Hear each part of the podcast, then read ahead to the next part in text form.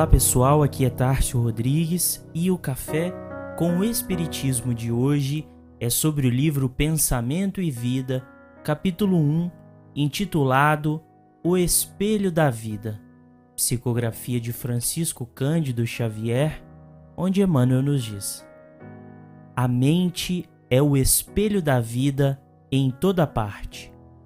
Ergue-se na terra para Deus sob a égide do Cristo a feição do diamante bruto que, arrancado ao ventre obscuro do solo, avança com a orientação do lapidário para a magnificência da luz.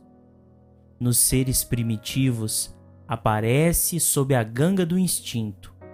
Nas almas humanas, surge entre as ilusões que salteiam a inteligência. E revela-se nos espíritos aperfeiçoados por brilhante e precioso a retratar a glória divina.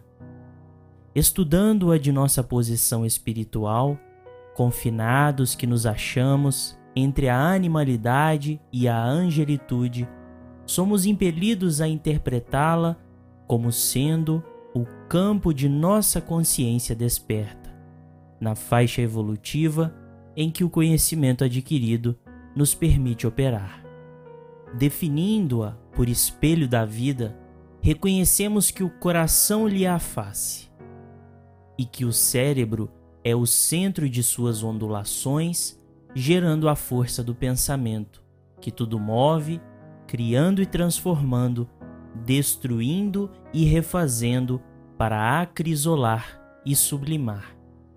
Em todos os domínios do universo, vibra, pois, a influência recíproca tudo se desloca e renova sob os princípios de interdependência e repercussão.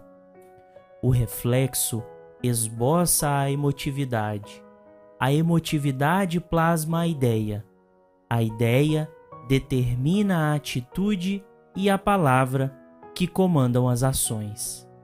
Em semelhantes manifestações, alongam-se os fios geradores das causas de que nascem as circunstâncias, válvulas obliterativas ou alavancas libertadoras da existência.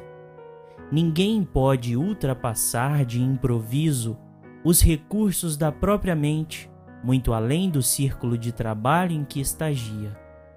Contudo, assinalamos todos nós os reflexos uns dos outros dentro da nossa relativa capacidade de assimilação.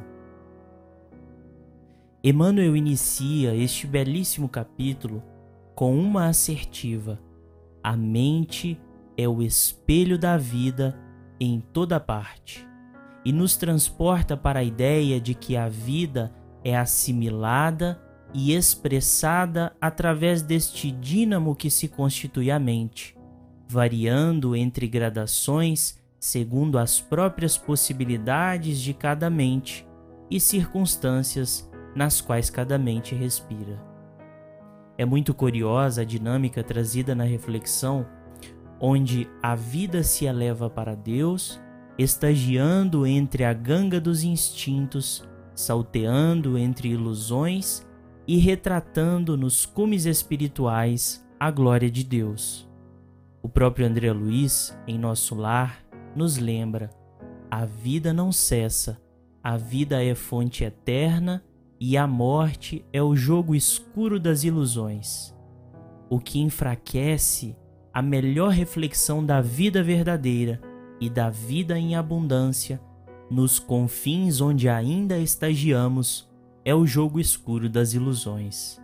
Dessas distrações, compreendemos as atitudes reflexivas procedentes dos que respiram junto a nós, permutando anseios e confabulando atitudes de menos-valia no correr das horas, dispersando a vida que assimilamos.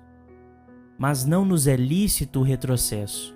O recomeço das tarefas inacabadas fatalmente nos ensina o melhor aproveitamento da vida amanhã, quando definitivamente estivermos desejosos de sermos instrumentos hábeis nas mãos divinas do Criador.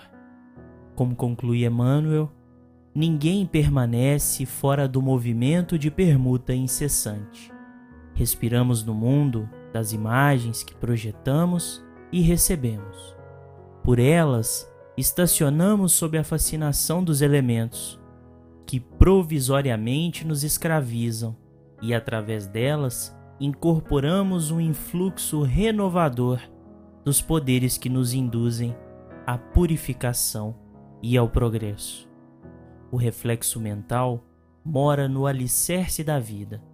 Refletem-se as criaturas reciprocamente na criação que reflete os objetivos do Criador.